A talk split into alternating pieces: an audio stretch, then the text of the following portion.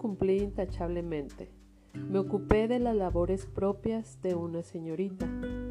Me abstuve de levantar la voz y desdeñar las buenas costumbres de tu reino. Posé para la instantánea de la hija provinciana modelo. Obedecí todos tus mandatos, más por miedo que por convicción. Tú sabes que fui la mejor de todas. Corona de los padres son los hijos, repetías como halago y sentencia, mientras evaluabas todo a tu alrededor. No preguntes, no reproches, no blasfemes, no des tu cuerpo sin estar casada. La prohibición era la médula de tus leyes. Pero yo necesitaba develar el misterio. Había sido como un animal enjaulado, y al sentir el calor del sol me dejé bañar por él.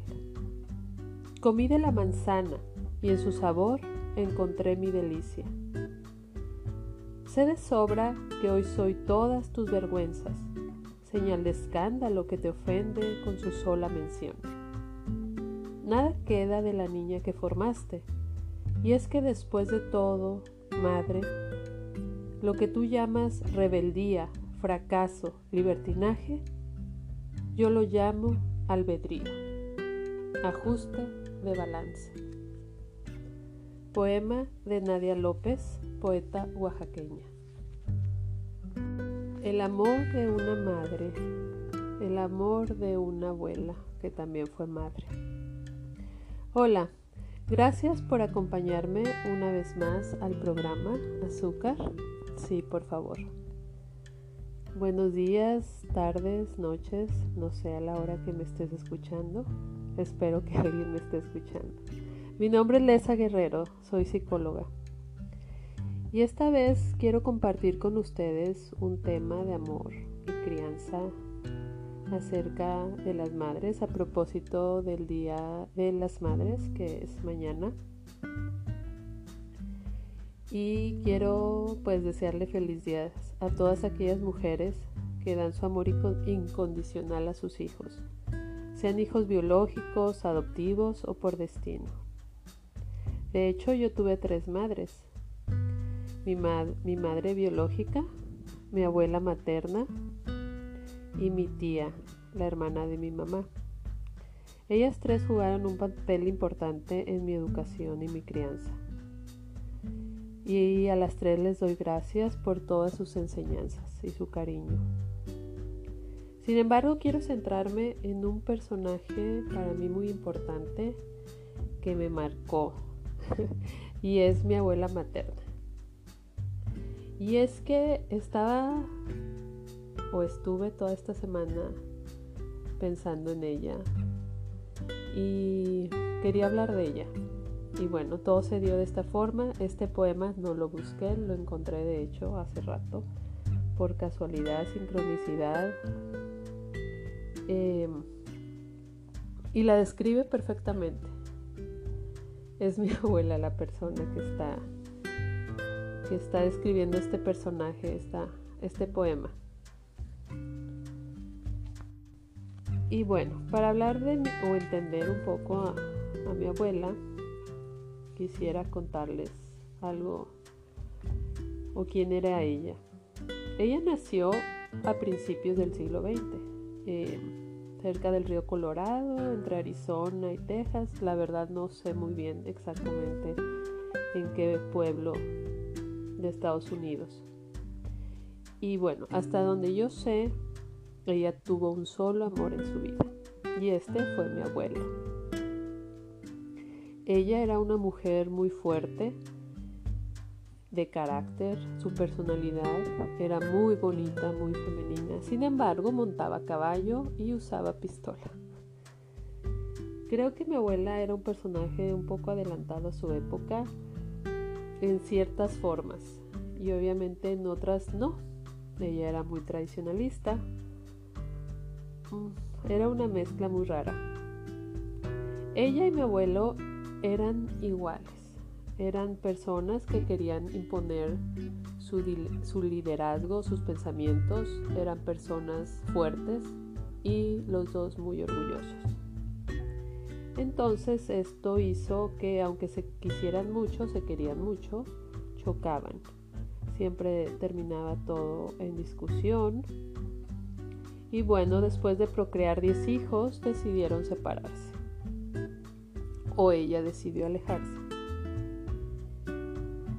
Cuando yo llegué a su vida, bueno, la imagen que a mí me proyectaba era una imagen muy fuerte, como un roble, un tanto fría. Y ella formó, junto con sus hijos, una familia matriarcal. Es decir, ella imponía su voluntad, tomaba las decisiones y se hacía lo que ella decía. Yo llegué entre los nietos y bueno, éramos más, eh, bueno, eran más varones, perdón, que niñas, éramos solamente tres nietas, bueno, cuatro, después llegó la cuarta, perdón. Sin embargo, la única que vivía día y noche con mi abuela era su servidora. Y ella tenía toda clase de manías, con la limpieza, con la preparación de alimentos, de cómo debe de comportarse una niña, una señorita.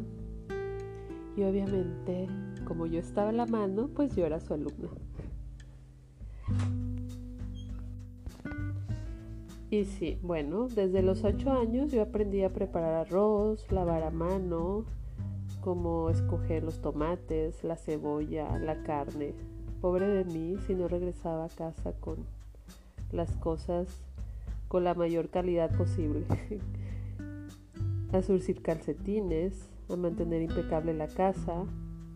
Obviamente estas tareas después de hacer mi tarea escolar. Y después de todo esto yo podía ser libre. Los sábados y domingos que no se le ocurriera a mi abuela limpiar alguna alguna cosa como su closet porque era una limpieza exhaustiva. Y bueno, entre todos sus programas de limpieza y preparación para ser una excelente ama de casa estaban sus creencias y valores.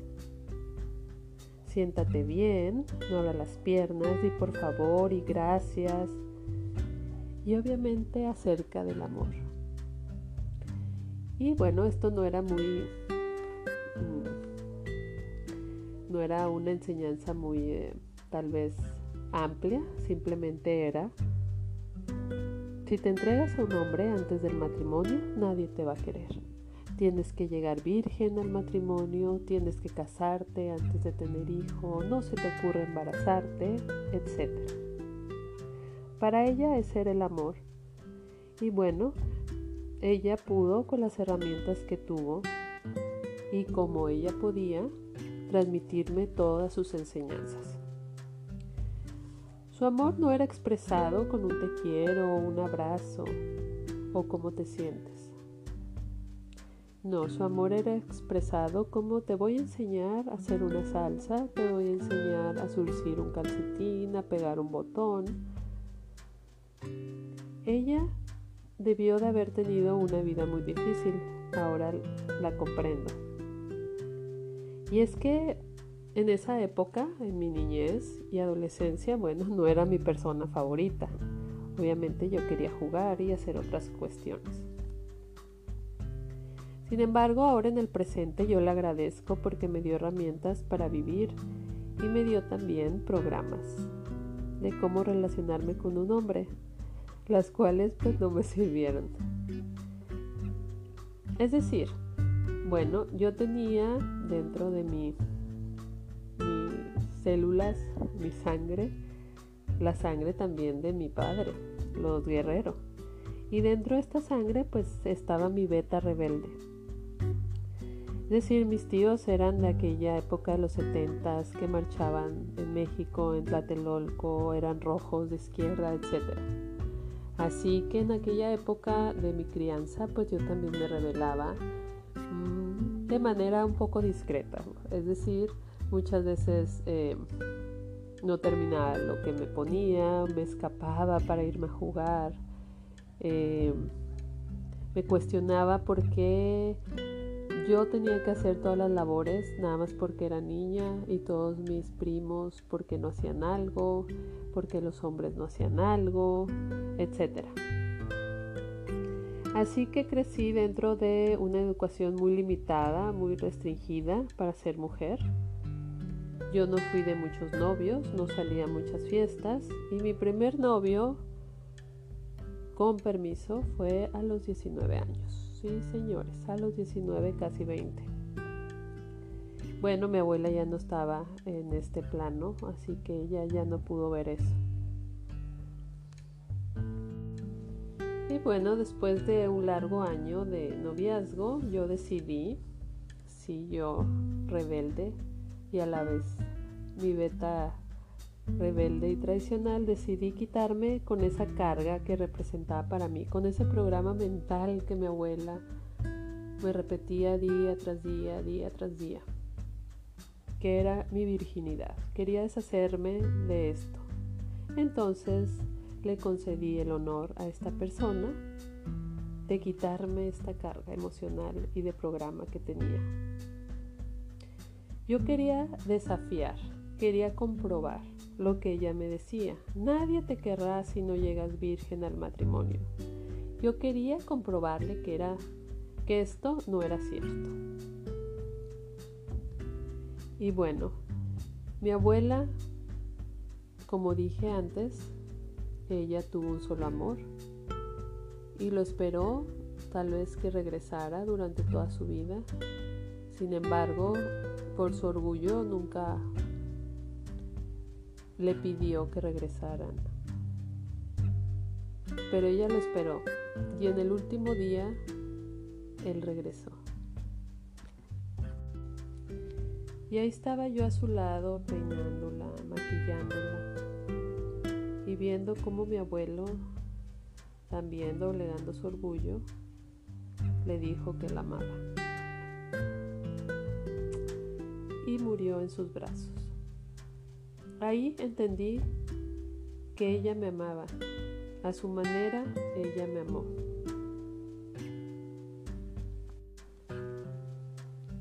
Sin embargo, para mí fue muy triste que ella pues viviera gran parte de su vida sola esperando que regresara su amor. Yo por mi parte, después de muchos años de vivir con mi primer novio, sin casarnos, porque yo no lo quise. Yo quería hacer todo lo contrario a los programas que me habían implantado procreamos un bebé hermoso, el cual estoy agradecida porque soy madre. Sin embargo, comprendí eh, mucho de los programas, creencias nucleares que ella me heredó. Comprendí que todo eso no bastaba para que un hombre se quedara a tu lado, ya que mi abuela se quedó también esperando a mi abuelo. Y en muchas ocasiones yo me preguntaba o le preguntaba, ¿ahora qué sigue, abuela? ¿Qué es lo que debo de hacer? ¿Me quedo esperando hasta el último día de mi vida o vivo mi vida? Hace un par de semanas la soñé. Ella estaba feliz, se reía me pedía que la peinara, yo le pedía que, me dejara tomarle una foto, ya que siempre la admiré, era una persona muy hermosa.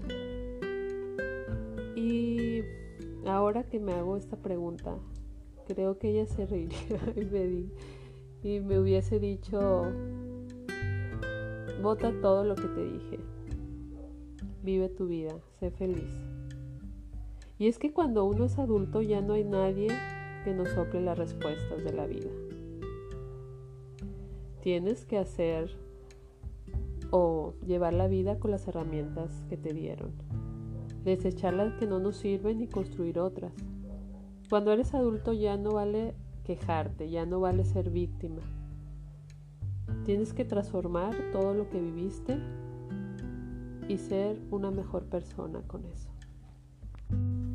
La neurociencia menciona que nosotros somos conscientes solo de un 10% y el 90% de lo que está en nuestro cerebro, como nuestras creencias eh, nucleares o programas mentales, el 90% es inconsciente. Es decir, vamos por ahí eligiendo, pensando que la decisión que tomamos es 100% consciente, pero en realidad no sabemos por qué elegimos lo que elegimos, o muchas veces no sabemos por qué elegimos lo que elegimos. Es decir, tú sabes por qué te gusta el café o por qué no te gusta el café. ¿Por qué prefieres una mujer o un hombre de tez blanca o de tez morena o moreno? ¿Por qué puedes demostrar amor o por qué no puedes demostrar amor? ¿Por qué apoyas tal partido? ¿Te inclinas más por la derecha o por qué te inclinas más por la izquierda? ¿Por qué crees en Dios o por qué no crees en Dios? ¿Por qué eliges el color rojo en vez del amarillo? Todo eso que nosotros vamos cargando inconscientemente, muchas de estas creencias son inconscientes, son creencias o programas que vivimos en edad temprana y todo eso resume lo que somos hoy. Y en base a eso tomamos decisiones que a veces creemos que las pensamos muy bien. Pero detrás de todas esas decisiones, bueno, están todas esas programas y creencias. Nuestros padres o las personas que nos criaron, abuelos, tutores, pues no llevaron una carrera o maestría para educar a los hijos. Nos dieron lo que tenían como podían en ese momento. Y tal vez lo que nos dieron fue muy precario o tal vez lo que nos dieron fue en abundancia, pero era lo que tenían y nos lo dieron con amor. Tal vez no lo expresaron, pero en las acciones ellos podían hacer, ellos hacían lo que podían. Entonces ahora en nuestra vida adulta pues ya somos responsables de lo que hacemos y bueno, tenemos eh, entonces que analizar qué creencias o programas me entregaron y, cuáles me sirven y cuáles no me sirven. Y es que hay todo tipo de creencias y programas. Eh, yo puse solamente un ejemplo. Sin embargo, en nuestra cultura hay muchas creencias sobre el dinero, que el dinero es, que el dinero es malo, eh, que no puede ser eh, ambicioso, también es malo, etc. Eh, igual, pues nuestra cultura está bañada en creencias que se van transmitiendo de generación en generación sin, cuestionar estas, ¿no? Vamos educando a nuestros hijos con lo mismo que nos educaron a nosotros y muchas veces de manera inconsciente pues vamos perjudicándolos también de cierta forma. Y es que hay creencias también que podían llevar a alguien a vivir toda una vida de tristeza y soledad o culpa. Pero ¿cómo podría saber eh, si algún programa mental o creencia nuclear te está afectando? Bueno, tendríamos entonces que analizar, autoobservarnos ¿En qué área de mi vida siempre estoy tropezando? En el área económica, en el trabajo, en la forma en cómo me relaciono con los demás, en cómo me relaciono con las parejas o con los hijos.